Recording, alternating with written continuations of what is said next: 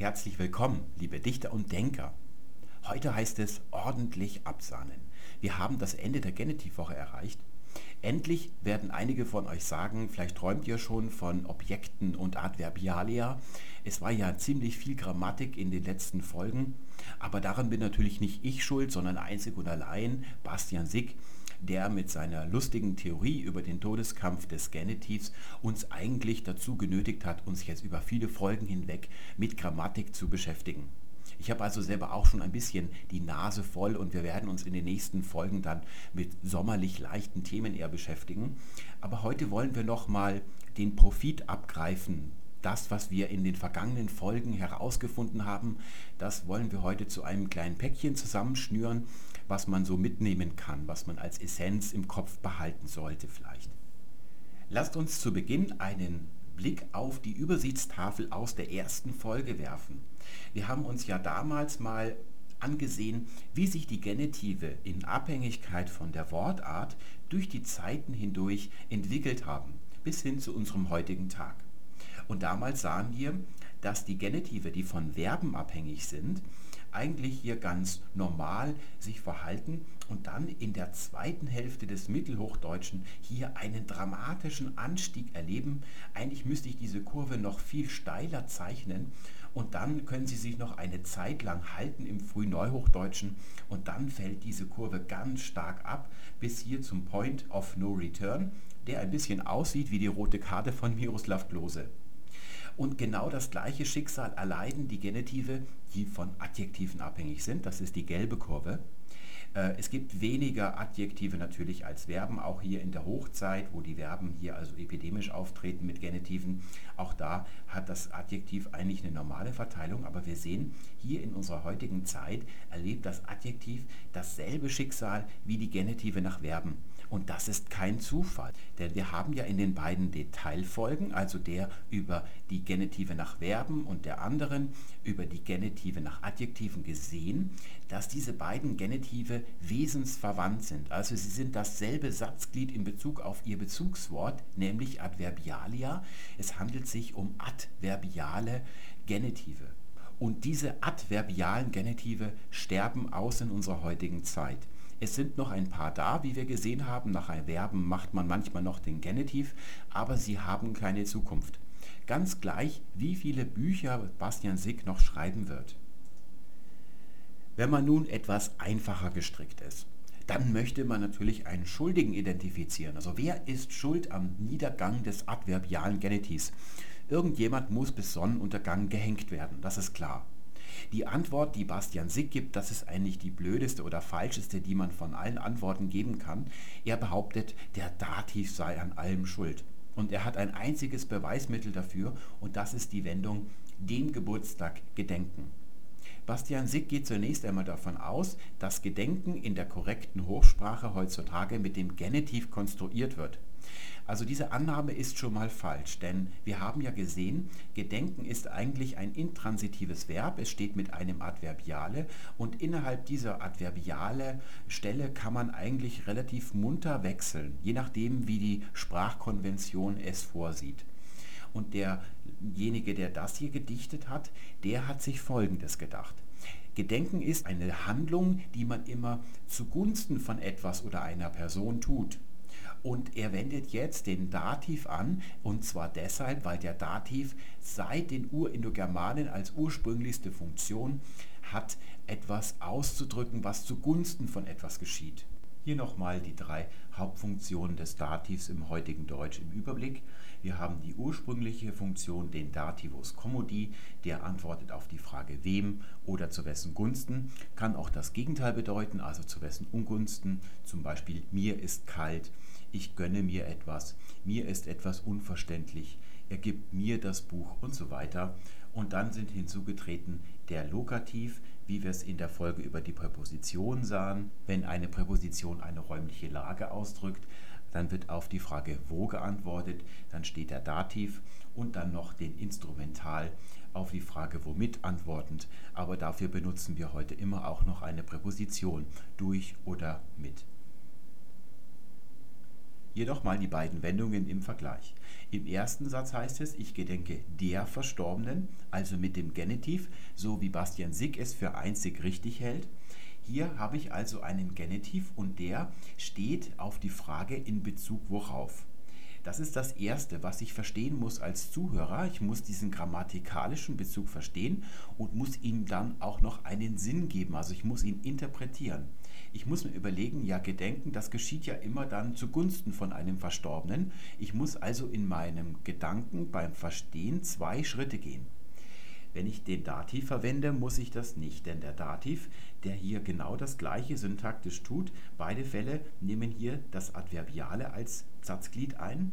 Ich sage, ich gedenke den Verstorbenen. Da gibt es überhaupt keinen Zweifel darüber, dass hier ein Dativ der Begünstigung vorliegt. Also das schildert beide Male genau das gleiche. Nur dass hier beim ersten der Umweg über einen abstrakten grammatikalischen Bezug genommen wird, den dann der Leser erst noch deuten muss. Beim Dativ ist er bereits vorgegeben. Beide Möglichkeiten sind erlaubt. Natürlich ist die zweite, der Dativ, in Wahrheit stilistisch der bessere. Also den sollte man immer vorziehen. Und da sieht man eben bei Bastian Sick, das sind Leute, die diese Zusammenhänge, diese syntaktischen Zusammenhänge nicht verstanden haben, also nicht mal im Ansatz erahnen, dass es sie überhaupt gibt, die einfach nur hier auswendig gelernt haben, irgendwo gelesen haben, ja, nach Gedenken stand traditionell mal der Genitiv. Ja, warum ist das so gewesen? Weil man eben auch gedenken konnte, also Gedanken richten konnte auf ein Thema, ohne dass das Thema dadurch etwas Begünstigtes ist.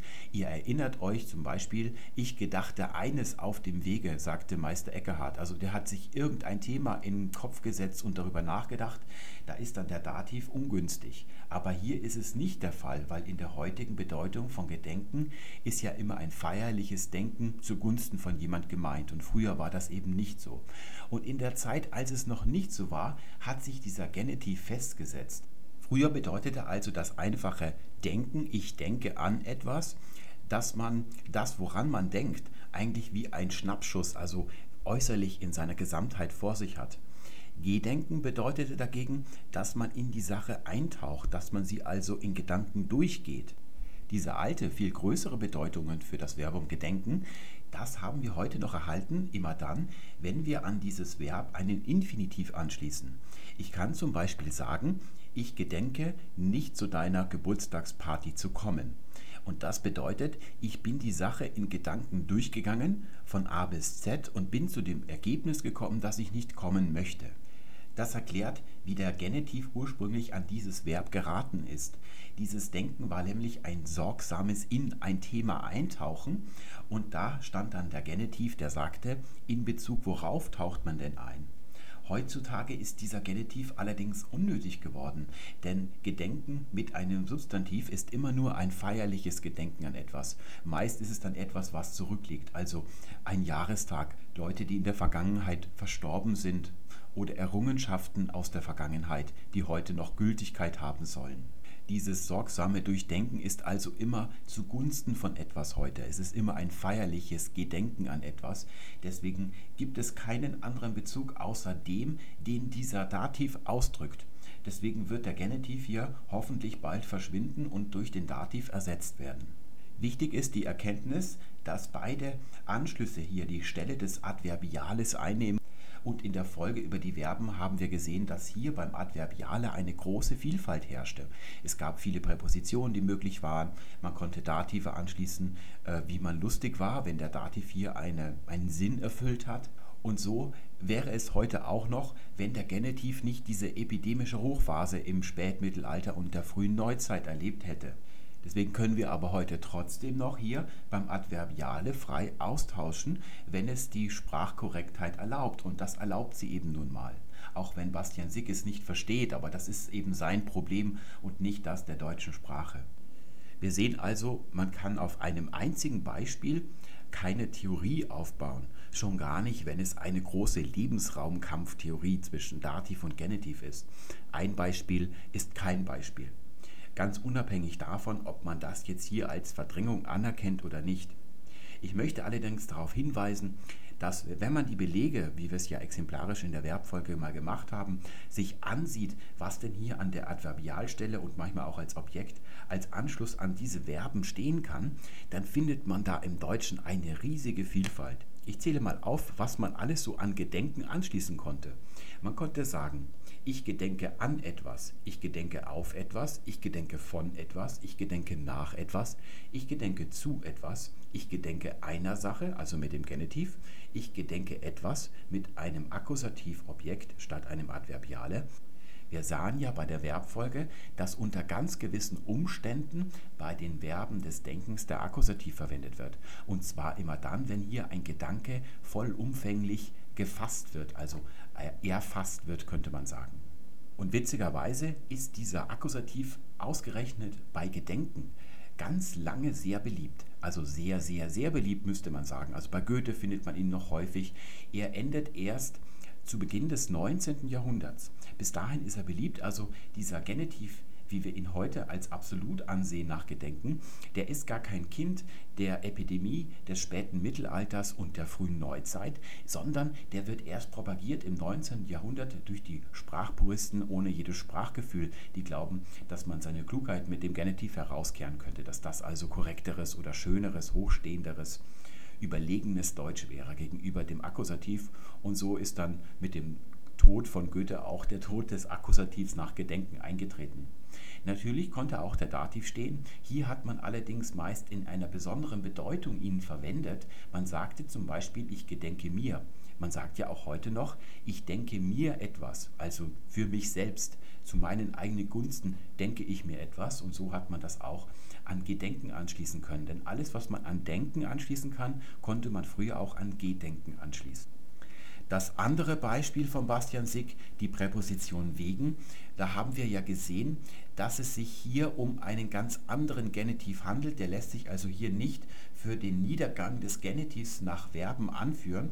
Die Präpositionen haben eher Ähnlichkeit mit den Substantiven, denn der Genitiv steht nur nach Substantiven, die als Adverb wie eine Präposition zunächst gebraucht werden. Das haben wir ja in der Spezialfolge ausführlich besprochen.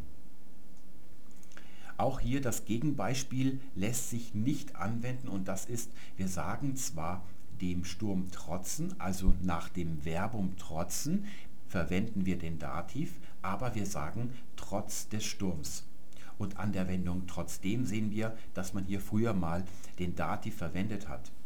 Trotz ist allerdings eigentlich ein Substantiv, das hier klein geschrieben wird, weil es adverbialisiert gebraucht wird. Und nach diesen adverbialisierten Substantiven, die wie eine Präposition gebraucht werden, also zum Beispiel mangels oder Bezüglich, da steckt der Bezug drin. Dort verwendet man ja zunächst einmal den attributiven Genitiv und später wird dann wieder ein Dativ vielleicht raus, wenn daraus eine Präposition wird. Und manche machen das auch noch. Also diese Beispiele, die können wir wegräumen. Wir haben hier das einzige Beispiel, dem Geburtstag gedenken und das ist kein gültiges Beispiel. Ein etwas besserer Kandidat als der Dativ wären vielleicht die Präpositionen. In der Folge über die Verben mit Genitiven haben wir ja gesehen, dass es heutzutage noch eine übersichtliche Anzahl an Verben gibt, die man mit dem Genitiv gebrauchen kann, aber nur ein, zwei von diesen Verben, die müssen mit dem Genitiv konstruiert werden. Da gibt es keine andere Auswahlmöglichkeit. Aber bei den meisten Verben ist es so, dass man statt dieses Genitivs auch eine Präposition verwenden kann. Hier bei einem Verbum wie warten ist es sogar zwingend so. Man hat früher gesagt, ich warte seiner, also warten mit dem Genitiv. Das kann man heute nicht mehr sagen. Man muss heute die Präposition verwenden, also ich warte auf ihn.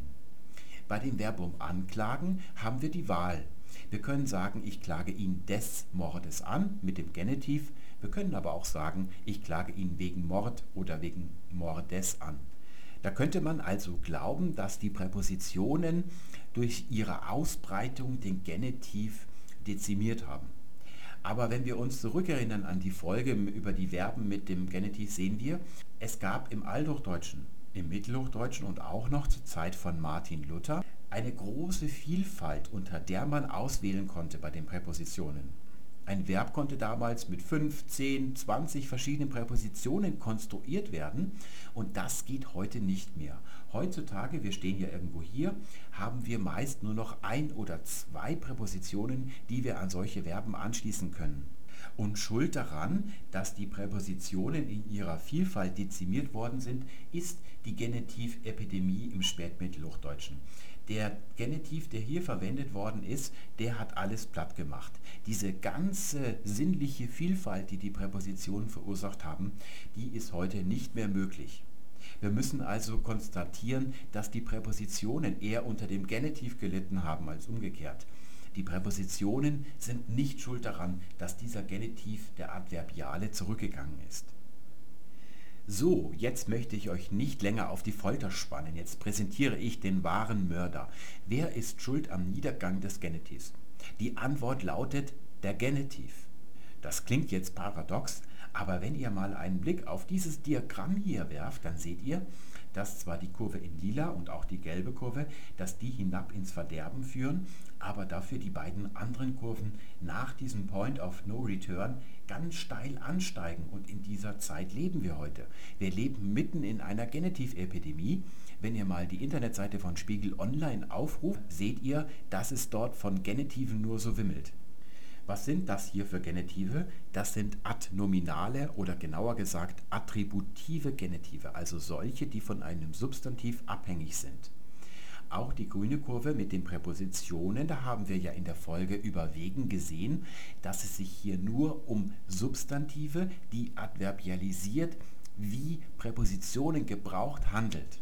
Echte Präpositionen stehen dagegen nie mit dem Genitiv, sondern immer mit dem Dativ oder mit dem Akkusativ. Das ist also nur eine Schattierung, diese grüne Kurve, der blauen Kurve. Wir können also eigentlich diese vier Kurven auf zwei reduzieren. Die adverbiale Kurve, die verläuft wie eine Sinuskurve und phasenversetzt wie der Cosinus läuft dann der attributive Genitiv. Und wenn der eine seinen Höhepunkt erreicht, dann muss der andere ganz unten sein und umgekehrt. Diese Phasenverschiebung, die läuft durch die Zeiten hindurch. Wir können daraus schon sagen, der Genitiv wird niemals aussterben. Denn wenn der Genitiv aussterben könnte, dann hätte er es längst getan. Wir sehen aber, dass der Genitiv als einer der wenigen Fälle neben dem Nominativ und dem Akkusativen in keiner einzigen Sprache ausgestorben ist. Also selbst das Englische hat ganz putzmunter einen Genitiv. Wir können also für das Deutsche sagen, es gibt immer eine Opposition zwischen dem adverbialen Genitiv und dem attributiven Genitiv. Die beiden können nicht uferlos gleichzeitig verwendet werden. Das würde zu Konfusion führen. Das würden ein bisschen viele Genitive werden, ehrlich gesagt. Mir reicht es eigentlich schon, wenn ich so einen Artikel von Spiegel Online überfliege, was da an maßlosen Genitiven und Zusammensetzungen gebildet wird. Vergegenwärtigen wir uns nochmal das Resultat aus den Spezialfolgen, was den adverbialen Genitiv anging. Da hatten wir ja Beispiele wie ich rühmte ihn seiner Taten, ich erinnere mich dessen, ich klage ihn des Mordes an und was hier grün erscheint, das war das Objekt. Wir haben ja gesagt, das Objekt steht immer im Akkusativ oder besser, ich habe es gesagt und ihr musstet es glauben. Und wenn es nicht im Akkusativ stand, dann war es auch nicht das Objekt. Das ist das, was ich behauptet habe. Gleich dazu noch mehr. Und das andere, das ist dann zum Beispiel das, was hier lila ist, Genitive. Also seiner Taten, dessen, des Mordes. Und das war ein Adverbiale, das sich dann, weil es eben ein Adverbiale ist, auf das Verb bezieht. Und was diese adverbiale Stelle hier, dieses Satzglied füllen kann, das war früher eben schon immer der Genitiv, wie wir es eben hier sehen, aber auch die Präpositionen. Und dabei haben wir eben diese schöne Vielfalt an Präpositionen gehabt, zum Beispiel beim Verbum sterben. Man stirbt durch etwas, man stirbt an etwas, man stirbt von etwas, konnte man früher auch noch sehr munter sagen. Man konnte bei Sterben, wie wir beim Althochdeutschen sahen, aber auch noch den puren Dativ verwenden und das ist eine spätere Rolle des Dativs, die er sich erst erworben hat. Das ist der Dativus Instrumentalis. Das macht man heute nicht mehr. Der instrumentale Dativ ist heute durch die Präposition mit oder durch ersetzt. Aber ihr seht, hier das Adverbiale kann recht unterschiedlich gefüllt werden, während ein Objekt immer im Akkusativ steht. Da gibt es keine Varianten. Entscheidend ist also, dass der Genitiv hier die Stelle des Adverbiales einnimmt. Deswegen nennen wir ihn ja adverbialen Genitiv. Und das Adverbial bezieht sich auf ein Verb und auch bei den Adjektiven haben wir gesehen, die sind auch adverbialer Natur. Und wir sehen es sehr schön daran, dass wir auch Präpositionen benutzen können oder konnten. Zum Beispiel war jeder Hoffnung, sagt man heute noch. Früher konnte man aber auch sagen, war von jeder Hoffnung. Aus dem Stegreif weiß ich jetzt gar nicht, kann man das heute noch sagen oder nicht, klingt das ungewöhnlich. Aber hier haben wir dieselbe Möglichkeit zu durchmischen, was an Konstruktionen wir verwenden. Wenn ihr nun eure Hausgrammatik von Duden oder Warik oder Pons aufschlagt oder wenn ihr bei Wikipedia nachschaut, dann werdet ihr sehen, dass dort eine andere syntaktische Analyse vorgenommen wird. Es gibt dort einen Begriff, der dort in aller Munde ist und das ist das sogenannte Genitivobjekt. Das steht ja nun in einem Widerspruch zu dem, was ich gesagt habe. Ich habe ja behauptet, das Objekt steht immer im Akkusativ und wenn es nicht im Akkusativ steht, dann ist es auch nicht das Objekt. Ich möchte euch darüber nicht im Unklaren lassen, denn wenn ihr Privatiers oder Dandys seid, also Privatzuschauer, dann werdet ihr in eurer Hausgrammatik einen verwirrenden Gegensatz spüren. Und viele unserer Zuschauer, die kommen auch von Universitätsservern, also da sind einige Dozenten dabei, viele Studenten und so weiter, die sich also wissenschaftlich in der germanistischen Linguistik oder sonst etwas mit Sprache beschäftigen.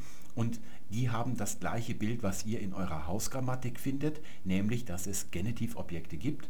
Und diese grammatikalische Analyse sieht so aus. Hier ist also alles grün. Wir haben das erste Beispiel, ich sehe das Ende.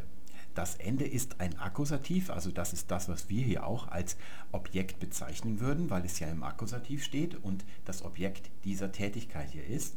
Das würden wir also als Objekt bezeichnen. Und ich harre des Endes, wo wir gesagt haben, das ist ein intransitives Verb, es hat kein Objekt, dafür aber ein Adverbiale, das war bei uns lila.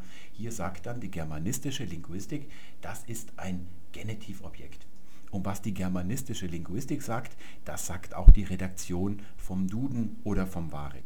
Das ist also in etwa ein Abbild von dem, was die germanistische Linguistik sagt. Und das ist auch dann das, was alle Deutschlehrer behaupten, denn die Deutschlehrer, die haben eben so ein paar Schnupper pro Seminare in Linguistik gemacht bei der germanistischen Linguistik. Das ist also das, was die dort verbreiten. Und da nennt man es ein Genitivobjekt. Also alles, was irgendwie sich hier als Satellit auf das Verb bezieht, das wird als Objekt dargestellt. Und auch wenn ich sage, ich harte auf das Ende, dann nennt man das ein Präpositionalobjekt. Also diese ganze Präpositionalphrase ist auch ein Objekt für die germanistische Linguistik. Und das können wir sogar noch auf die Spitze treiben. Ich klage ihn des Mordes an. Hier haben wir ein Akkusativ und ein Genitiv. Das sind dann zwei Objekte in einem Satz. Dieses erste Objekt wird dann natürlich mehr Akkusativobjekt genannt oder ein direktes Objekt. Es gibt noch ein indirektes Objekt in der heutigen germanistischen Linguistik. Das sind dann Dative, also ich gebe ihm das Buch, da ist das Buch das direkte Objekt und ihm ist das indirekte Objekt. Das ist so diese, das Bild, das ihr in eurer Hausgrammatik finden werdet und das ihr auch vorgelesen bekommt, wenn ihr euch in den Hörsaal der Germanistik reinsetzt und zuhört. Jetzt fragt ihr euch vielleicht, ja, warum muss ausgerechnet dieser kleine lilafarbene Podcast gegen den Strom schwimmen, wo in meinen ganzen Grammatikbüchern zu Hause überall etwas anderes steht. Zunächst einmal möchte ich hervorheben, dass es uns mit unserem Schema hier zum Beispiel bei den Verben, also mit Objekt und Adverbiale, mit dieser Einteilung gelungen ist, alle Verben zu erklären, warum stehen die überhaupt mit dem Genitiv, warum haben die mal mit dem Genitiv gestanden und warum ist dann später nicht ein Akkusativ draus geworden, eben deshalb, weil das nicht dieselben Satzglieder sind, das ist genau verteilt, hier gibt es keine Übergangsmöglichkeit. Das ist also mal der erste Grund. Unser Konzept klappt wahnsinnig gut, also völlig reibungslos. Und dann habe ich gegen dieses Konzept hier mehrere Einwände. Der erste ist methodischer Natur. Wenn man davon ausgeht, dass alles, was von diesen Verben abhängig ist, ein Objekt ist, dann muss man natürlich im zweiten Schritt lernen, wann steht denn ein solches Objekt entweder im Akkusativ, im Genitiv, mit einer Präposition oder vielleicht sogar noch einem Dativ. Also wie kann man anhand dieses Verbums oder aus diesem Verbum heraus erklären, ob es mit dem Akkusativ oder mit dem Genitiv steht? Auf diese Frage kann die germanistische Linguistik oder dieses Konzept keine Antwort geben. Fairerweise muss man dazu sagen, dass die Germanistik aufgrund ihrer Methodologie gar keine Antwort geben will. Sie macht es aber dennoch und zwar lautet diese Antwort Lexikon. Unter Lexikon ist kein Buch zu verstehen, das ihr aus dem Regal sehen könnt, sondern eine Art Datenbank in eurem Kopf, also eine Instanz, wo jedes einzelne Wort, das ihr kennt, gespeichert ist.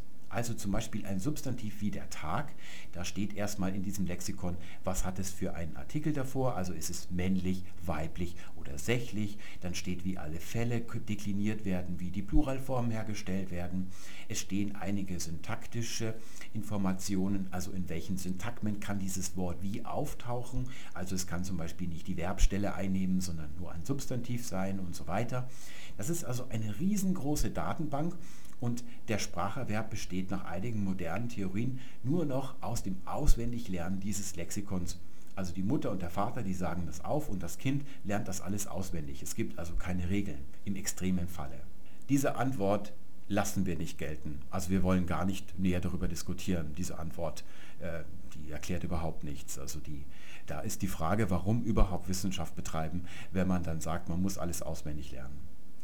Der zweite Einwand ist nicht methodisch, sondern methodologisch, also noch ein Lo dazwischen daran gehängt. Also es geht um Wissenschaftstechnik, also die Art und Weise, wie man zur wissenschaftlichen Erkenntnis kommt.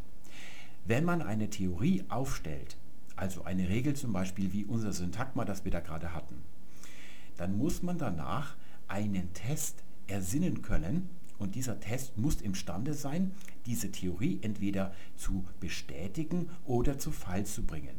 Man nennt das Falsifizieren. Eine Theorie muss falsifizierbar sein, das heißt, man muss sich einen solchen Test ausdenken können. Es gibt Theorien wie zum Beispiel Gott existiert.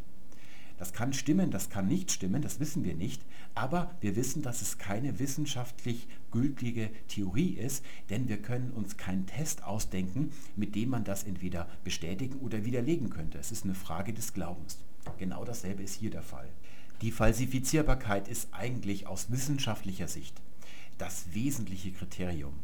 Das kann man sehr schön in der Physik sehen. Da gibt es zwei Theorien. Es gibt die Stringtheorie die man heute seit einigen Jahrzehnten als Erklärung anführt, warum es fünf Elementarkräfte gibt und wie die miteinander zu verbinden sind. Und es gibt die spezielle Relativitätstheorie, es gibt natürlich noch viele andere Theorien, aber die beiden wollen wir mal miteinander vergleichen. Die spezielle Relativitätstheorie sagt ja, wenn ich zum Beispiel an der Bushaltestelle blöd rumstehe, ich habe eine Armbanduhr und da läuft jemand vorbei, gerade kurz vor der Lichtgeschwindigkeit und zufälligerweise hatte auch noch einen Wecker dabei. Und wenn ich jetzt diesen Wecker vorbeiziehen sehe, dann nehme ich die darauf verstreichende Zeit als schneller wahr als die auf meiner Armbanduhr. Und auch derjenige, der läuft, der wird auf meiner Armbanduhr eine komische andere Zeitgeschwindigkeit feststellen als ich auf meiner Armbanduhr. Das ist die spezielle Relativitätstheorie in etwa. Und man kann diese Theorie falsifizieren. Man kann sich Tests ausdenken und wenn man diese Tests durchführt, dann wird entweder diese Theorie bestätigt oder widerlegt. Man konnte das schon gleich am Anfang machen, wenn man aufgeweckt war. Man konnte sich Gedankenexperimente ausdenken, zum Beispiel indem man zwei Spiegel parallel zueinander aufstellt und dazwischen ein Photon hin und her fliegen lässt. Ja, das fliegt dann mit Lichtgeschwindigkeit und was passiert, wenn man diese Scheiben gleichmäßig bewegt? Dann muss ja das Photon zusätzlich noch eine Strecke zurücklegen. Macht es das dann auch mit Lichtgeschwindigkeit, also mit der, in der gleichen Zeit oder nicht? Das sind mal die Gedankenexperimente. Und zudem hat man natürlich auch richtige physikalisch aufwendige Experimente veranstaltet. Und siehe da, die spezielle Relativitätstheorie ist nicht nur falsifizierbar, sie stimmt auch. Also man kann sie beweisen. Nicht beweisen kann man dagegen die Stringtheorie. Die Stringtheorie erklärt ja irgendwie mit kleinen Strings, das sind so kleine Würmchen, und die sollen erklären, wie die ganzen fünf Elementarkräfte, die wir so haben, miteinander zu verbinden sind. Diese Theorie, die gibt es schon seit Jahrzehnten, die ist populär, aber sie ist nicht anerkannt, also sie ist nicht die Standardtheorie, eben deshalb, weil man sich keinen Test ausdenken kann, mit dem man sie widerlegen oder beweisen kann. Also sie ist nicht falsifizierbar. Und das ist das große Problem. Und deswegen haben sich, glaube ich, auch einige Physiker schon wieder davon abgewandt. Der dritte Einwand, der ist dann pädagogischer Natur.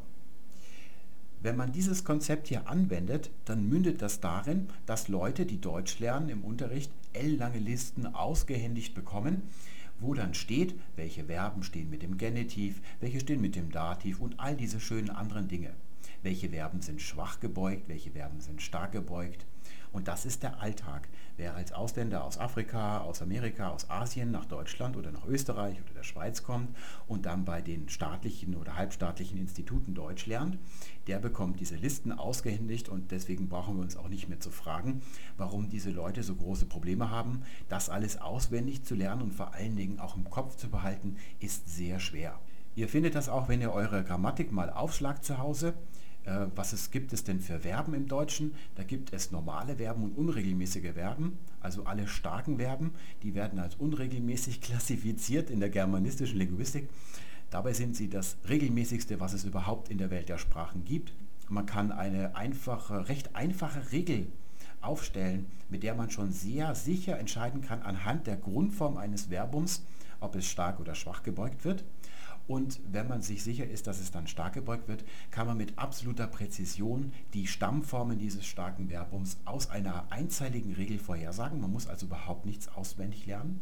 Und das gilt eben auch für all die anderen Dinge, die die Germanisten, die Deutschschüler so gerne auswendig lernen lassen. Das entbindet sie natürlich von der Pflicht, sich eine Regel auszudenken, sie zu testen und dann pädagogisch gut zu erklären. Aber das ist natürlich möglich.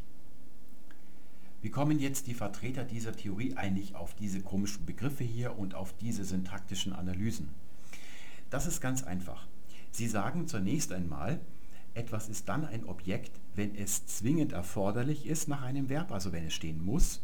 Wenn es nicht zwingend erforderlich ist, dann ist es ein Adverbiale, also eine Umstandsbestimmung. Zum Beispiel, ich harre morgens. Morgens könnte man hier auch weglassen, das wäre möglich, aber sie sagen sich, der andere Genitiv hier des Endes, den kann man nicht weglassen. Nun stimmt das nicht. Man kann sagen, ich harre Punkt. Harren ist ja eigentlich ein intransitives Verb und es wird auch früher häufig so verwendet. Und was die Vertreter weiterhin behaupten, ist zum Beispiel, dass hier bei solchen Präpositionalwendungen man das Objekt daran erkennen würde, dass hier immer nur eine einzige Präposition möglich ist, während bei einem freien Präpositionaladverbiale alle möglichen Formen möglich wären. Wenn wir uns an die Folge über die Genitive nach Verben zurückerinnern, sehen wir, dass das nicht stimmen kann. Also im Althochdeutschen und im Mittelhochdeutschen und auch noch im Frühneuhochdeutschen muss diese Theorie zwingend falsch sein, denn hier haben wir mehrere mögliche Präpositionen und besonders außerhalb des Deutschen, also bei Sprachen, wo man die einzelnen Kasusformen noch viel besser auseinanderhalten kann als zum Beispiel im Mittelhochdeutschen, wo der unbetonte Vokal immer zu e geworden ist, wo man also manchmal nicht weiß, ist etwas ein Dativ oder ein Genitiv. Also in anderen Sprachen, da kann man allein anhand dieser Identifizierbarkeit der Kasus schon ganz deutlich herausarbeiten, dass diese Theorie nicht zu halten ist. Jetzt denkt ihr vielleicht, okay, jetzt hat er viele Argumente gegen diesen Ansatz hier gebracht. Wahrscheinlich gibt es auch noch welche, die dafür sprechen äh, die verschweigt er uns wahrscheinlich. Ähm, ja, also da müsst ihr einen Germanisten fragen, was er noch für schöne Argumente für diesen Ansatz hier hat. Ich möchte euch ganz kurz erklären, wie der Begriff Genitivobjekt überhaupt entstanden ist, also wie er durch die Zeiten tradiert wurde. Das erklärt eigentlich schon alles. Es ist eine eher menschliche Geschichte. Hier habe ich mal eine hübsche Power-Grafik für euch zusammengebaut. Sie erklärt im Wesentlichen die Geschichte der Sprachwissenschaft also die scheint ziemlich einfach zu sein. Das ist sie natürlich in Wirklichkeit nicht. Sie ist ja komplex. Aber wir können hier mal die Bewegung des Begriffes oder der Idee Genitivobjekt durch die Zeit hindurch sehr schön illustrieren. Fangen wir hier oben an. Das ist die klassische Grammatik, also die vorwissenschaftliche Grammatik, bevor es die Sprachwissenschaft als heutige äh, gegeben hat. Diese klassische Grammatik beschäftigt sich mit zwei Dingen. Mit der Formenlehre. Die Formenlehre beschäftigt sich zunächst einmal damit, wie werden Formen gebildet, also wie werden Substantive gebildet. Zum Beispiel von dem Verbum fahren kann ich, indem ich ein T anhänge, ein Substantiv bilden, die Fahrt. Das ist also mal die Bildung von Wörtern, aber auch wie diese Formen dann flektiert werden, also Substantive, wie werden sie dekliniert, bei Verben, wie wird die Konjunktivform gebildet. Und der zweite Themenbereich der klassischen Grammatik ist die Satzlehre. Hier erfahre ich, wie der Konjunktiv gebildet wird und in der Satzlehre wird besprochen, wie der Konjunktiv verwendet wird. Also wann nimmt man den Konjunktiv und wann nimmt man ihn nicht. Und jetzt tauchen wir mal ins, naja, sagen wir das 19. Jahrhundert ein. Die Sprachwissenschaft entsteht und zwar zunächst einmal aus der Entdeckung, dass die Sprachen, die wir so alle in Europa sprechen, die wir heute sprechen und die wir früher gesprochen haben, dass die alle miteinander verwandt sind. Sie gehen auf einen Urahn zurück. Das hat lange gedauert, dass man das überhaupt begriffen hat. Früher hat man ja geglaubt, dass das Lateinische und das Griechische und auch noch das Hebräische vom lieben Gott erschaffen worden sind und sich nicht verändert haben, während Deutsch, Französisch und Englisch sich aus der Gosse heraus, naja, selbst erschaffen haben und so Art welche Sprache sind. Das geht so in der ersten Hälfte des 19. Jahrhunderts, läuft das so, man entdeckt dann alle möglichen Sachen, man beginnt also wissenschaftlich zu arbeiten, aber der eigentliche Beginn der Sprachwissenschaft ist die sogenannte Junggrammatik. Es kommen dann im, in der zweiten Hälfte des 19. Jahrhunderts ein paar junge Typen und die behaupten, dass sich die Laute in einer Sprache nach ganz mechanischen, sturen entwickeln und unabhängig von der Formenlehre. Also man nimmt bei der Entwicklung der Laute keine Rücksicht darauf, was aus den Formen wird. Das hat zum Beispiel dem Deutschen ganz große Auswirkungen gehabt. Ihr habt ja Althochdeutsch schon gesehen in den letzten Folgen. Da sind hinten im Wort die Vokale also ganz bunt. Das klingt ja fast schon italienisch. Also A's und O's und U's sind da hinten drin. Und in der, naja, in der Spätphase des Althochdeutschen, da werden all die unbetonten Vokale zu E. Das heißt, was man vorher als einzelne Kasusendungen zum Beispiel unterscheiden konnte, das klang plötzlich alles gleich. Das hat ganz große Auswirkungen auf die Formellehre gehabt. Die klassische Grammatik, die hat als Primat die Formellehre. Sie sagt, zunächst einmal werden nur die Formen hergestellt. Was man damit macht, naja, das bleibt den Leuten überlassen. Da gibt es nicht so genaue Regeln. Man kann zwar Syntaxregeln hier feststellen, aber die Formellehre steht in ihrer Hierarchie über der Satzlehre. Und jetzt kommen die Junggrammatiker und sagen, die Lautlehre, die steht über allem. Und Junggrammatiker wurden diese Leute dann, diese jungen Wissenschaftler, von den Älteren herablassend genannt. Und hieraus entsteht dann die eigentliche wissenschaftliche Sprachwissenschaft, die richtige falsifizierbare Methoden entwickelt und anwendet. Das ist die, naja, traditionelle Sprachwissenschaft. Man hat damals noch nicht so in einzelne Disziplinen unterschieden und hat vor allem historische Sprachwissenschaft gemacht. Man hat also versucht, die urindogermanische Sprache zu rekonstruieren und das hat man dann wieder rückläufig angewendet aufs Deutsche und so weiter und hat man die Sprache durch den Lauf der Zeit versucht zu erklären. Und dabei hat man also zunächst einmal gesagt, die Laute, die sind das Wichtigste. Wenn man so ein Handbuch der naja, historischen Sprachwissenschaft aufschlägt, dann sieht man, 60 Prozent so eines Buches, das eine Sprache beschreibt, bestehen aus Lautlehre. Da wird gesagt, welche Laute gibt es in dieser Sprache und wie haben sie sich entwickelt. Und die restlichen 40 Prozent sind Formenlehre. Da wird also nur erklärt, wie wird der Akkusativ gebildet, wie wird der Konjunktiv gebildet und so weiter. Und dann endet dieses Buch. Satzlehre gibt es in der klassischen Sprachwissenschaft des 19. und frühen 20. Jahrhunderts überhaupt nicht. Und in dieser Zeit gibt es den Begriff des Genitivobjekts schon. Den gibt es schon in schlechter klassischer Grammatik. Normalerweise ist es da so, wie wir es geschildert haben. Also falls ihr zufälligerweise ein Lateinlehrer seid, dann werdet ihr euch jetzt fragen, ja, gibt es denn überhaupt noch eine andere Möglichkeit? Und dann habt ihr jetzt die der Germanistik kennengelernt. Es gibt also schon diesen Genitivobjektbegriff und der wird hier in der Sprachwissenschaft des späten 19. und frühen 20. Jahrhunderts einfach nur by the way angewendet. Ja, man hat halt gesehen, dass es Verben gibt, die mit dem Genitiv stehen und dann hat man sie einfach mal hier so rein äußerlich eben Genitivobjekt genannt und hat sich nicht weiter dafür interessiert, denn das ist ja Satzlehre und mit Satzlehre hat man sich hier nicht wissenschaftlich beschäftigt. Hier wird also dieser Begriff erschaffen. Und zwar so by the way, also da wird keine große Theorie draus abgeleitet. Diese Art der Sprachwissenschaft läuft jetzt durch die erste Hälfte des 20. Jahrhunderts. Es gab eben die historischen Sprachwissenschaftler, die sich mit Sanskrit oder Griechisch beschäftigt haben und dann gab es eben die, die sich nur mit Deutsch beschäftigt haben, mit der Geschichte des Deutschen. Und wenn man in den 40er, 50er oder auch in den 20er Jahren Germanistik studiert hat, dann hat man zunächst einmal Gotisch lernen müssen, man hat Alt- und Mittelhochdeutsch lernen müssen und hat diese klassische historische Sprachwissenschaft betrieben und die wird auch heute noch gemacht von der sogenannten Indogermanistik oder der historischen und vergleichenden Sprachwissenschaft. Die macht nach wie vor das hier und sie beschäftigt sich eigentlich nicht mit Satzlehre.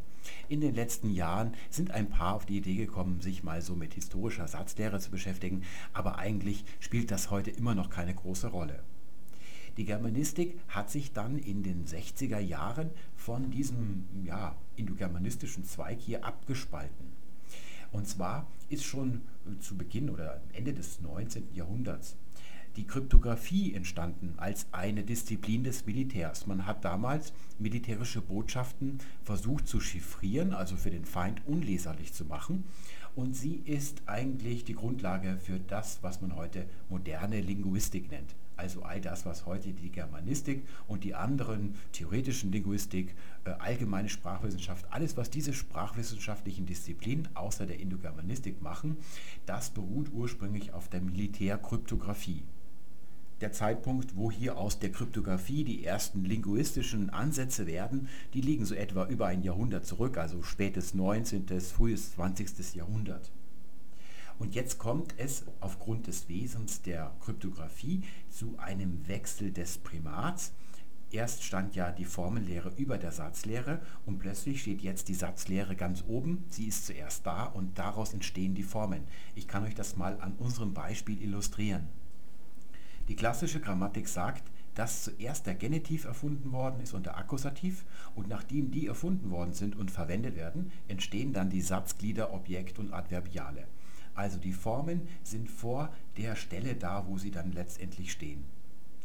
Die ähm, moderne Linguistik oder der Strukturalismus mal als Beginn, als erste Strömung dieser Linguistik, die sagen, dass zunächst einmal die Satzglieder erschaffen werden und die können dann mit unterschiedlichen Dingen gefüllt werden. Und wenn wir uns mal jetzt Revue passieren lassen, was wir hier so herausgefunden haben, da kann einmal der Genitiv stehen, ein anderer Mal die Präposition, dann können wir ganz uneingeschränkt sagen, diese Idee ist richtig. Die Satzelemente, also die Satzglieder, die sind zuerst da, die Satzlehre ist also ganz oben anzusiedeln in der Reihenfolge und dann erst werden die Formen gebildet. Das ist eine in der ganzen Welt der Sprachwissenschaft und modernen Linguistik völlig unbestrittene Tatsache. Deswegen entwickelt sich jetzt aus der eigentlich inhaltlichen Sprachwissenschaft, die zuerst den Genitiv erschaffen hat und sagt, was kann der alles, und dann erst die Satzglieder daraus entstehen, sagen die jetzt hier, wir analysieren die Sprache formal, wir sagen, welche Stellen sind da und dann schauen wir uns, was man da in diese Töpfchen hier alles reintun kann.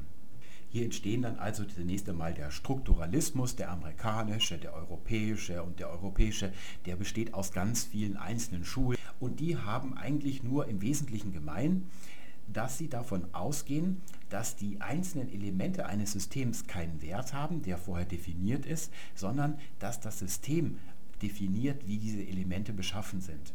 Das ist aber nur der Anfang. Es kommen dann noch ganz viele unterschiedliche Theorien, die aber alle den Primat der, ja, der eigentlich der formale Aufbau des Satzes, also der Satz mit seinen Elementen ist zuerst da und wie man diese Elemente füllt, das wird erst danach entschieden.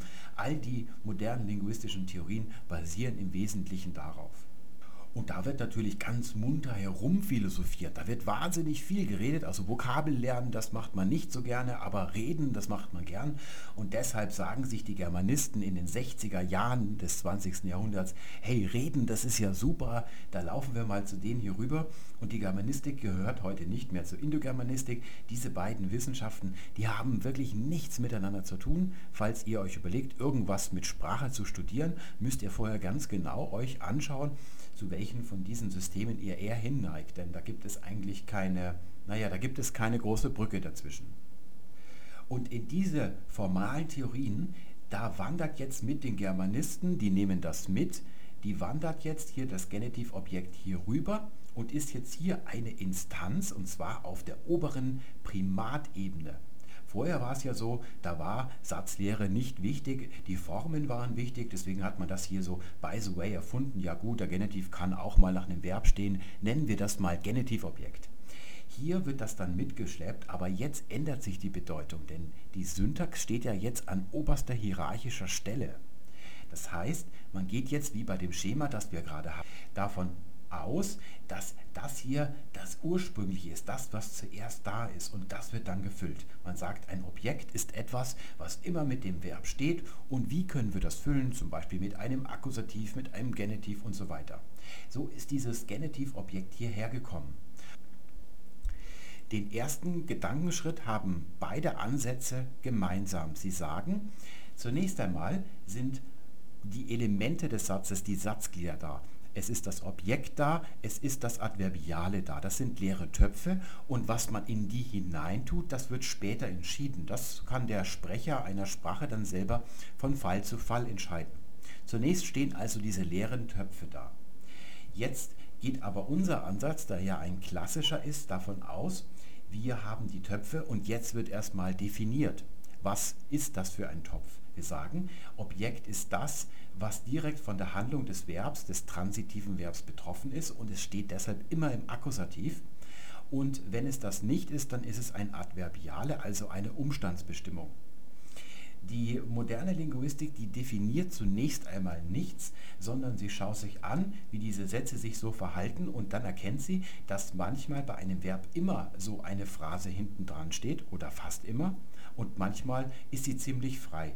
Und wenn sie immer steht, nennt sie das ein Objekt. Und weil das, was immer dran steht, eben manchmal auch im Genitiv stehen kann, gibt es auch hier Genitivobjekte. Da bleibt der modernen Linguistik nichts anderes übrig. Oder auch eine Präposition. Und jetzt wird dann im Nachhinein, also philosophisch gesprochen nominalistisch, zuerst sind die konkreten Dinge alle da und dann wird eigentlich die Definition aus dem Verhalten dieser Elemente im System heraus nachher erst gezogen. Und da sagt man, Objekt ist etwas Obligatorisches und das Adverbiale, das ist frei, das kann man frei verwenden. Und dann hat man eben das Problem, dass hier das, was hineingefüllt ist, beim Objekt munter durchmischt ist. Das Problem ist bei einem Satz wie ich klage ihn des Mordes an, man die Frage stellen kann, ist hier das Verbrechen, weswegen jemand angeklagt wird, ist das obligatorisch? Anscheinend ja, in den Grammatiken findet man das hier als Genitivobjekt und nicht als Adverbiale im Genitiv. Das führt eben, wenn man das mal so in seiner Gesamtheit durchspielt, zu ganz abenteuerlichen Konstruktionen. Hier wird also nach unserem klassischen Verständnis ist dieser ihn also der Mann, der vor Gericht steht, der ist das Opfer des Klagens. Wenn ich jetzt hier der Staatsanwalt bin und ich klage, dann ist er das Opfer der Klage. Was jetzt überhaupt das Thema meiner Anklage ist, das ist für uns klassische Grammatiker und Dichter und Denker eine Umstandsbestimmung. Das ist eine zusätzliche Information. Wir haben ja gesagt, dieser Genitiv bedeutet in Bezug auf. Ich klage ihn an in Bezug auf einen Mord oder bezüglich eines Mordes oder ich klage ihn an. Das Thema der Anklage lautet Mord und das sagt hier unser Genitiv aus. Das ist unser klassisches Bild, das wir gewonnen haben und wir haben gesehen, dass wir damit alle Verben durch alle Phasen des Deutschen hindurch ganz lückenlos erklären können. Und wir können genau sehen, warum steht da ein Genitiv, warum steht er irgendwann nicht mehr und warum wird er durch dies ersetzt und nicht durch das andere. Was man hier nicht erklären kann, ist, warum wird jetzt hier heutzutage, ich klage ihn wegen Mordes an, warum kann man eine Präposition benutzen, aber warum kann man nicht ein Akkusativobjekt benutzen? Warum kann man nicht sagen, ich klage ihn den Mord an? Warum geht das nicht? Darauf hat dieses Konzept hier keine Erklärung. Es kann sich nur darauf berufen, dass es Zufall ist und dass man es auswendig lernen muss. Das nennt man dann Lexikon in der modernen Germanistik. In der Einführungsfolge hatte ich euch ja dieses Schema hier präsentiert. Das zeigt ursprünglich eine Idee des Genitivs als Kasus des grammatikalischen Bezugs, also pertinentiae bedeutet der Genitiv des Bezugs. Und diese Urbedeutung hier, diese Uridee, die spreizt sich jetzt in unterschiedliche Erscheinungsformen auf. Diese Begriffe findet man also in klassischen Grammatiken einer Schulgrammatik des Lateinischen oder des Griechischen zum Beispiel. Da findet man eben einen Genitivus possessivus, Peters Autos, äh, einen Genitivus explicativus, der Name Ciceros, oder einen Genitivus pretii zum Preis eines Hauses, den Genitivus criminis, ich klage ihn des Mordes an. Bei den Adjektiven haben wir den Genitivus partitivus kennengelernt, ein Glas voll Weines oder auch den Genitivus objektivus, die Beantwortung aller Fragen. In der historischen Sprachwissenschaft, also der einzigen Disziplin, die nicht zur modernen Linguistik gehört, also kein Primat der Syntax hat über der Formenlehre, dort hat man in den letzten Jahrzehnten darüber gegrübelt, ob diese Ideen hier zuerst da gewesen sind oder ob das syntaktische Schema zuerst da gewesen ist, hier ein Verb, das mit einem Adverbial im Genitiv steht oder Substantive mit so einem angeschlossenen Genitivattribut. Da fragt man sich also, was ist zuerst da gewesen, die Henne oder das Ei? Ich bin mir mittlerweile sicher, dass das grammatikalische, das syntaktische Schema zuerst da gewesen ist und dass das hier nur eine optische Täuschung ist. Das ist eine sekundäre Interpretation, die wir vornehmen, weil uns eben aufgefallen ist, dass hier der Genitiv nach den Verben der Gerichtssprache häufig auftritt und dann hat man dem eben einen Namen gegeben. Wenn wir uns dieses Schema allerdings nochmal ansehen, dann sehen wir, hier ist ein, ja, ich klage ihn des Mordes an zum Beispiel. Da sehen wir, diese Verben der Gerichtssprache, die beziehen sich immer auf eine Person. Das sind ja juristische Vorgänge und da gibt es immer einen Beklagten oder einen Angeklagten. Und der steht als direktes Objekt natürlich im Akkusativ. Und wenn wir jetzt zusätzlich noch die Sache angeben wollen, das Thema, dann ergibt sich aus der Natur der Sache, dass eben häufig dann Adverbiale dort stehen, wo wir hier das Thema der Anklage sozusagen haben. Es ist also nicht schon vorher definiert, dass der Genitiv ausdrückt, was bei einem Gerichtsverfahren das Thema der Anklage ist, sondern aus der Natur der Syntax heraus ergibt sich das zwangsläufig.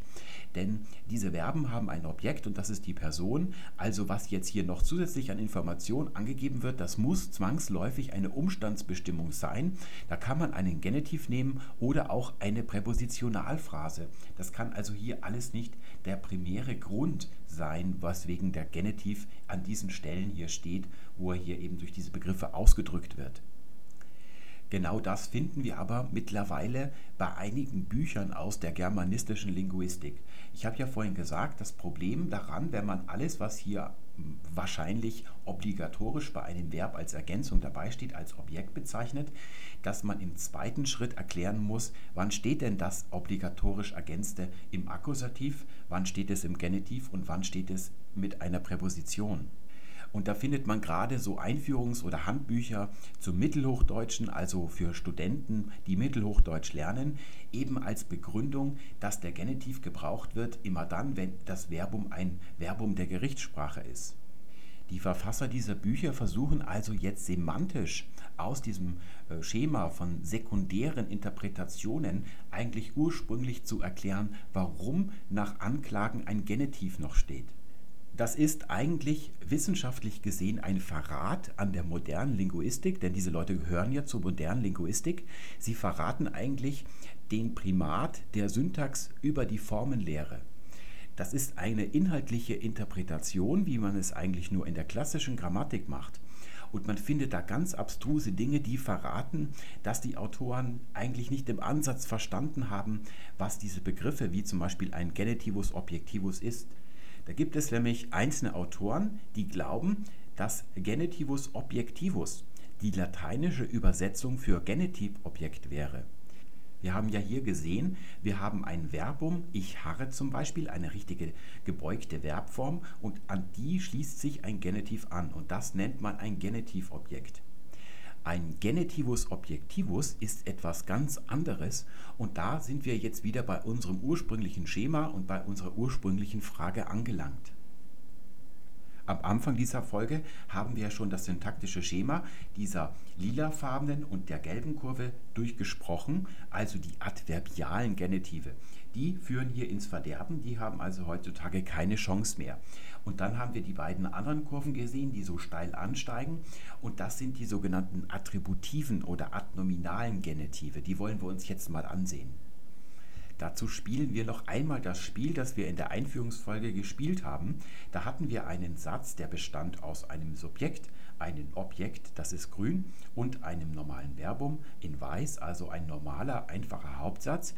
Peter beantwortete alle Fragen. Nominativ steht im Subjekt, der Akkusativ steht im Objekt. Und jetzt haben wir einen zweiten Satz, der lautet, Tanja konnte dem nichts abgewinnen. Hier wieder ein Subjekt, mit dem Nominativ, das ist gelb, und ein Objekt mit dem Akkusativ, das ist grün. Und wir wollen jetzt dieses dem einmal rausnehmen und diesen ersten Satz in diesen zweiten einbetten. Das habe ich jetzt mal gemacht. Der Satz würde dann lauten, Tanja konnte, Peter beantwortete alle Fragen, nichts abgewinnen. Das ist natürlich ein seltsamer Satz, der kann so nicht stehen. Wir müssen hier diesen eingebetteten Satz ein bisschen umbauen. Denn wir haben hier ein Subjekt schon in dem Satz, das ist die Tanja im Nominativ und nichts im Akkusativ, das ist das Objekt. Und es können in einem solchen Satz immer nur ein Subjekt stehen und ein Objekt. Das gilt natürlich auch für das Verb, deswegen können wir diesen Satz hier mal nach oben schieben. Und jetzt müssen wir zunächst einmal das Verb in ein Substantiv umformen. Da könnten wir den Infinitiv nehmen. Der Infinitiv ist ja auch ein Substantiv, also das Beantworten. Aber wir nehmen eine andere Ableitung, das ist die Beantwortung. Tanja konnte Beantwortung nichts abgewinnen oder der Beantwortung nichts abgewinnen. Wollen wir jetzt noch den Peter und die Fragen dazu setzen, dann müssen wir den Nominativ von Peter in einen Genitiv überführen. Also Tanja konnte Peters Beantwortung nichts abgewinnen und auch das Objekt der Akkusativ wird in einen Genitiv umgewandelt. Tanja konnte Peters Beantwortung aller Fragen nichts abgewinnen. Diese beiden Genitive, die ersetzen jetzt also den Nominativ und den Akkusativ, wenn es sich hier um einen eingebetteten nominalen Ausdruck handelt.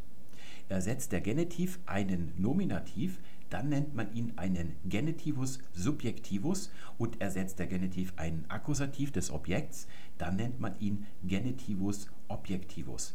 Wir sehen also, der Genitivus objectivus hat nichts mit einem Genitivobjekt zu tun.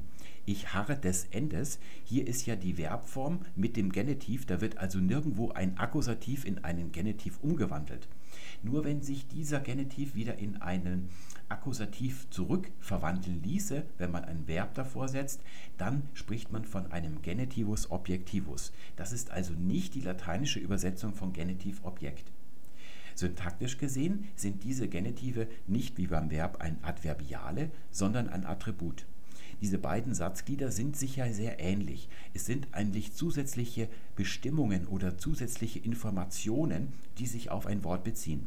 Ein Adverbiale bezieht sich, daher auch der Name, immer auf ein Verbum und ein Attribut bezieht sich immer auf ein Substantiv.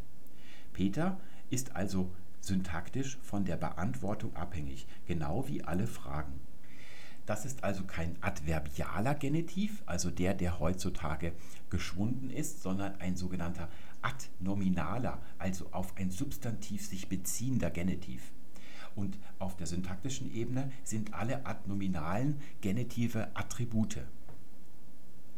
Und jetzt habe ich mal die Internetseite von Spiegel Online aufgerufen und den allerersten Absatz rauskopiert und den wollen wir uns jetzt mal ansehen. Da seht ihr, warum diese adnominalen Genitive heute so exponentiell ansteigen. Er hoffte bis zuletzt auf eine Last-Minute-Rettung seiner Karriere, doch daraus wird nichts. Noch Ministerpräsident Rüttgers tritt im NRW-Landtag nicht gegen SPD-Herausforderin Kraft an. Und wir sehen, hier haben wir gleich einen Genitivus Objektivus, die Rettung seiner Karriere.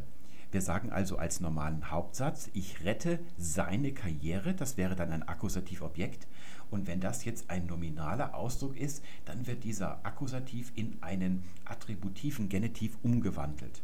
Wie wir gleich sehen werden, sind auch diese ganzen komischen Zusammensetzungen, die heute so maßlos gebraucht werden, eigentlich auf diese maßlose attributive Genitivepidemie zurückzuführen. Die haben also gerade in den letzten zwei Jahrzehnten oder im letzten Jahrzehnt besonders ganz enorm zugenommen. Jetzt können wir uns diese beiden unterschiedlichen Genitivschemata im Kontrast nochmal ansehen. Wir haben im späten Mittelalter und in der frühen Neuzeit, aber eigentlich auch schon davor, nur dort wird es eben zu einer Epidemie, das Schema, dass ein Verb ein Objekt hat oder vielleicht auch nicht, darauf kommt es nicht an, zusätzlich aber ein Adverbiale hat und gerade im späten Mittelalter, da hat man es bevorzugt, diese adverbiale Stelle mit einem Genitiv zu besetzen. In jener Zeit gab es so gut wie keine Genitivattribute, also einen Genitivus subjectivus, das wäre zum Beispiel Merkels Zögern. Ja, Frau Merkel zögert und wenn ich das jetzt in einen Nominalausdruck umwandle, wird aus Merkel im Nominativ ein Genitiv oder zum Beispiel einen Genitivus possessivus, das macht man heute auch sehr gern, ist früher auch nicht so häufig gewesen, Yogi Löws Schal zum Beispiel. Oder einen Genitivus objectivus, da wird dann der Akkusativ des Objekts umgewandelt, die Wahl des Präsidenten. Ich wähle ja den Präsidenten, aber die Wahl des Präsidenten. Und auch viele Zusammensetzungen oder eigentlich die große Möglichkeit des Deutschen der Wortkomposition geht auf dieses Genitivschema zurück. Wir sagen zum Beispiel Vaterlandsliebend. Da seht ihr dieses S, das ist eigentlich mal eine Genitivendung gewesen und die hat man sehr häufig dann benutzt und so sind unsere Zusammensetzungen entstanden. Heute nennt man dieses S ein Fugen-S, das macht vor allem die Germanistik und eigentlich hat sie damit auch recht, denn man sagt zum Beispiel auch Hochzeitsfeier, da hängt man ein S an die Hochzeit an und eigentlich haben weibliche Substantive ja im Genitiv kein S. Da ist es also ein freies Wortbildungsfugenelement geworden. Es gibt auch noch das N oder das ENS. Und wir sehen, dass mit der Vorzug, dass man hier ganz viele Genitivattribute benutzt, steigt auch die Vorliebe für solche Zusammensetzungen an, gerade in der letzten Zeit. Die Älteren von euch, die werden sich noch daran erinnern, dass man vor einigen Jahrzehnten Wortzusammensetzungen nur benutzt hat für feste Begriffe. Also zum Beispiel Schwerarbeit hat man gesagt, aber wenn ein Koffer schwer war, dann hat man nicht Schwerkoffer dazu gesagt. Man hat also für feste lexikalische Begriffe, die einigermaßen oft vorkamen, im Deutschen gerne Wortzusammensetzungen gehabt. Aber solche Instant-Zusammensetzungen, noch Ministerpräsident, NRW-Landtag, SPD-Herausforderin, die sich also nur aus der konkreten Situation ergeben, die hat man früher nicht benutzt. Das hat früher wirklich nur der Spiegel gemacht, der ist schon vor Jahrzehnten berühmt gewesen dafür.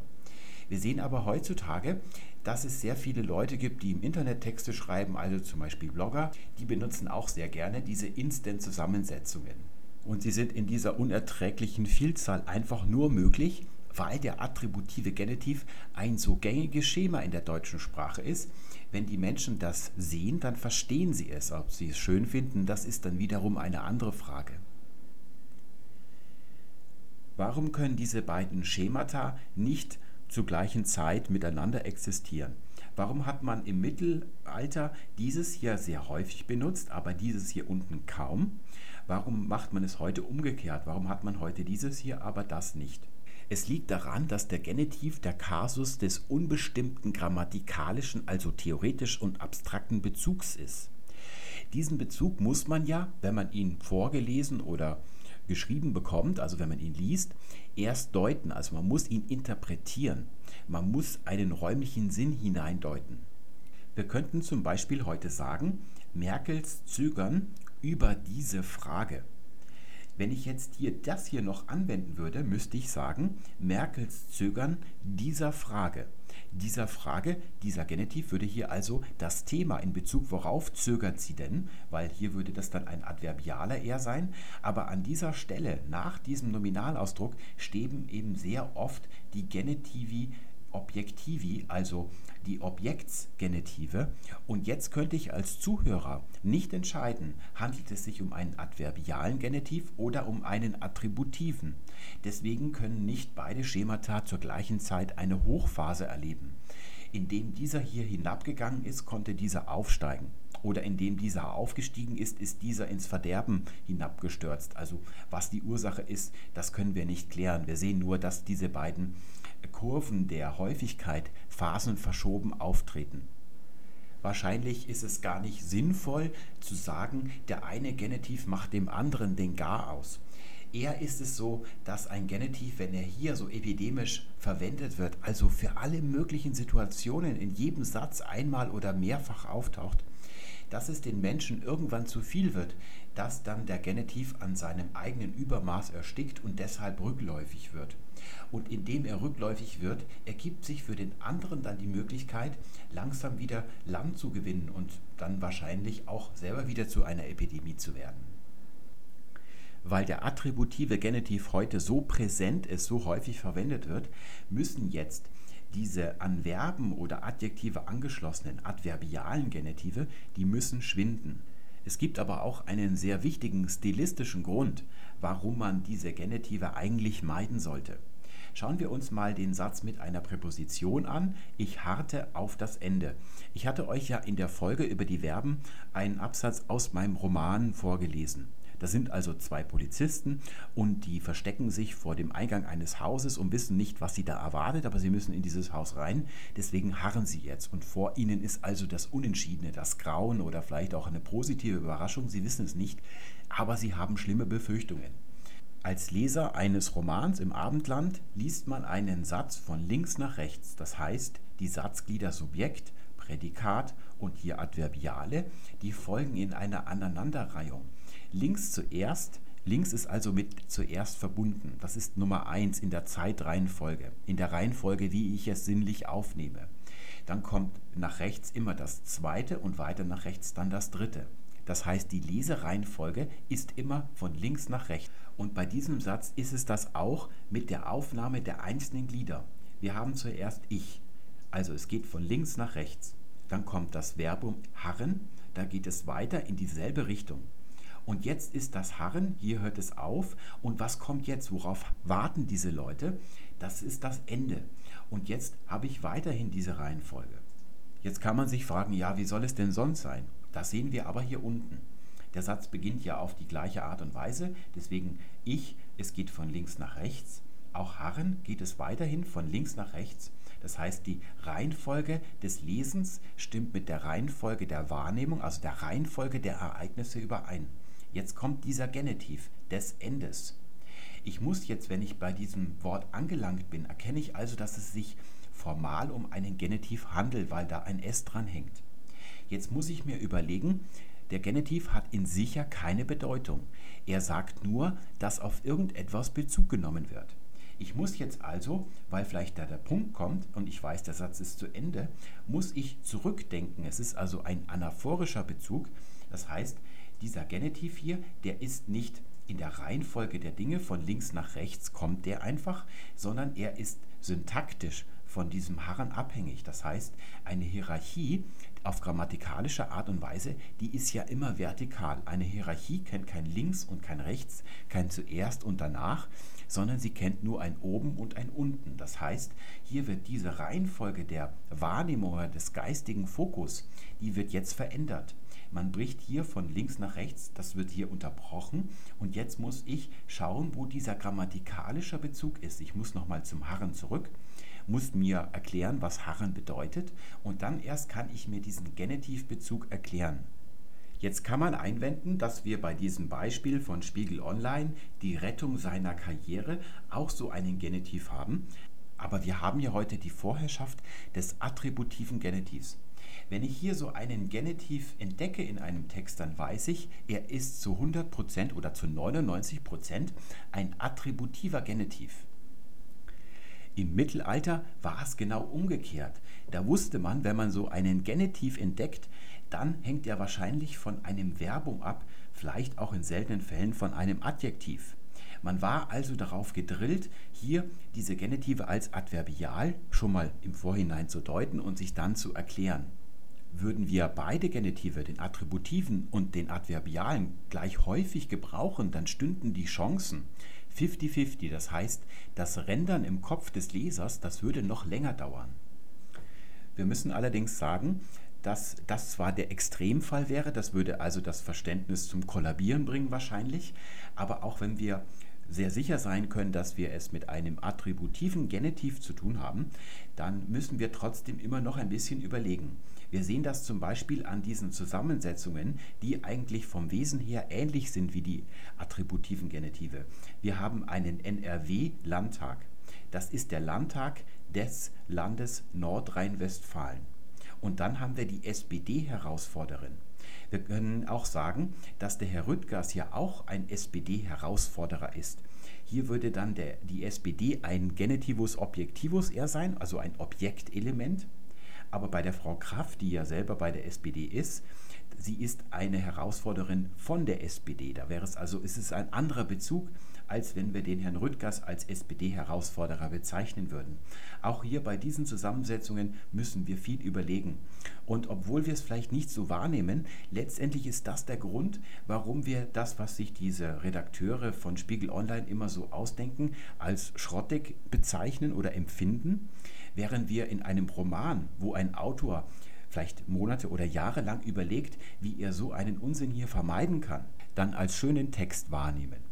In der Überarbeitung, also Überarbeitung, das ist etwas, was man bei Spiegel Online offensichtlich nicht kennt, würde man sich zum Beispiel überlegen, ob man diese Last-Minute-Rettung hier in eine Rettung in letzter Minute übersetzen würde. Vielleicht will man auch diese Pointe hier, aber noch Ministerpräsident NRW-Landtag und SPD-Herausforderin, das würde man in einem Roman nie durchgehen lassen eigentlich. Damit wollen wir die Genitivwoche beschließen. Was ich hier angedeutet habe mit diesem Pfeil, Dahinter stecken Konzepte, wie man eigentlich Texte richtig in der Ikonizität aufbaut, also die drei Prinzipien von guter Rede. Ich habe sie hier nur angedeutet, weil ich ähm, diesem Thema eine eigene Folge mal widmen möchte, die dann nichts mehr mit dem Genitiv an sich zu tun hat, sondern sich hier mit den positiven Prinzipien beschäftigen wird. Das werden wir mal zu einem späteren Zeitpunkt machen. Wir bleiben zurück mit der Erkenntnis, dass es zwei syntaktische Schemata gibt, zwei Möglichkeiten, wo der Genitiv in zwei unterschiedlichen Gewändern auftreten kann. Und die Tatsache, dass dieses Schema hier untergegangen ist oder nur noch in Resten vorhanden ist, liegt eben daran, dass dieses Schema sich so ausgebreitet hat. Nicht verantwortlich dafür ist also irgendetwas anderes, wie zum Beispiel der Dativ oder die Präpositionen. Wir können also zum Schluss sagen, der Dativ ist auf gar keinen Fall dem Genitiv sein Tod. Damit verabschiede ich mich und wünsche euch alles Gute. Bis zum nächsten Mal.